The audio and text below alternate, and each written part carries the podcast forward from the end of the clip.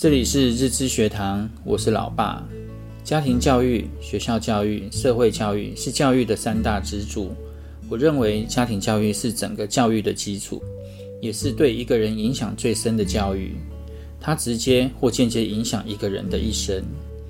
一个孩子从在妈妈肚子里开始，每天朝夕相处的就是父母及家庭成员的一言一行，孩子都可以听得到、感觉得到。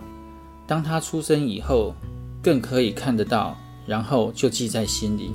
所以，家庭教育对孩子是非常重要的启蒙教育。孩子的价值观、人生观、道德标准都在这里形成。所以我再次强调，家庭教育真的很重要。因为父母都投入职场，陪伴孩子的时间较少，但无论如何，每天都要有时间，全心全力投入与孩子相处。才能真正了解你的孩子，绝不可以让补习班、安亲班取代家庭的功能，更不可以用三 C 取代父母的陪伴时间。父母的努力都是为了孩子，但是如果忽略了这一环，你们的努力就会大大打了折扣。接着，孩子进入学校教育阶段，学校教育并不是要取代家庭教育，而是家庭教育的延伸。